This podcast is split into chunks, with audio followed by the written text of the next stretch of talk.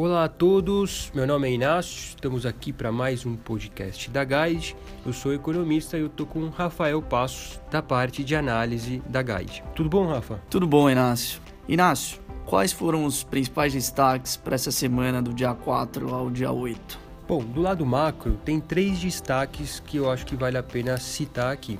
O primeiro são os dados de atividade que têm saído já referentes ao terceiro trimestre. Foi o caso da produção industrial nessa semana, referente a julho, mostrando números acima do esperado. O segundo ponto diz respeito à inflação. Essa semana, o IBGE divulgou a inflação de agosto e o IPCA continua a cair, muito impactado pela deflação de alimentos. O terceiro ponto diz respeito ao Banco Central.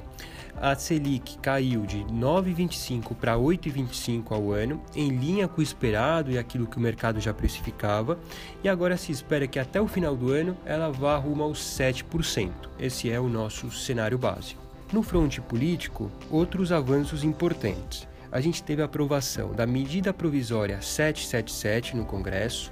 Ela é importante porque cria a taxa de longo prazo, uma taxa que baliza os empréstimos do BNDES e tende a ser positivo no médio e longo prazo da economia.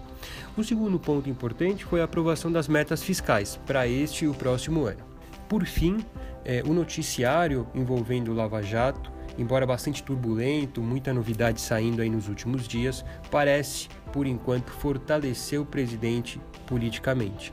As reformas econômicas, incluindo a reforma da Previdência, pode ganhar algum fôlego nos próximos meses, o que é bastante positivo. Claro que a segunda denúncia do Janot contra o presidente ainda está no radar, não se sabe quando vai sair, mas é algo que o mercado segue prestando atenção. De qualquer forma, o noticiário enfraquece essa denúncia do Janot, dado que considerava a delação da JBS, que agora passa por revisão. Rafa, como é que tudo isso tem se traduzido no mercado?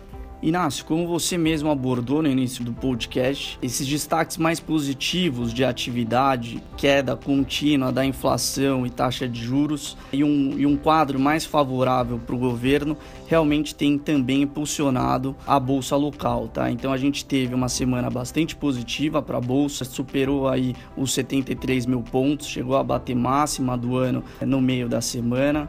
É, a gente teve um avanço aí de próximo de 2%. Então, enfim, um cenário aí bastante positivo para os ativos de riscos aqui do Brasil. Entre os destaques positivos aqui da, da, do Ibovespa, a gente teve Petrobras que avançou firme, mais de 10%. A gente teve aí uma valorização bastante forte do petróleo lá fora e também algumas notícias aí, rumores em relação ao IPO da BR Distribuidora que tem impulsionado também o papel. Legal. Bom, então é isso, pessoal. A gente fica por aqui. Obrigado a todos e até o próximo podcast.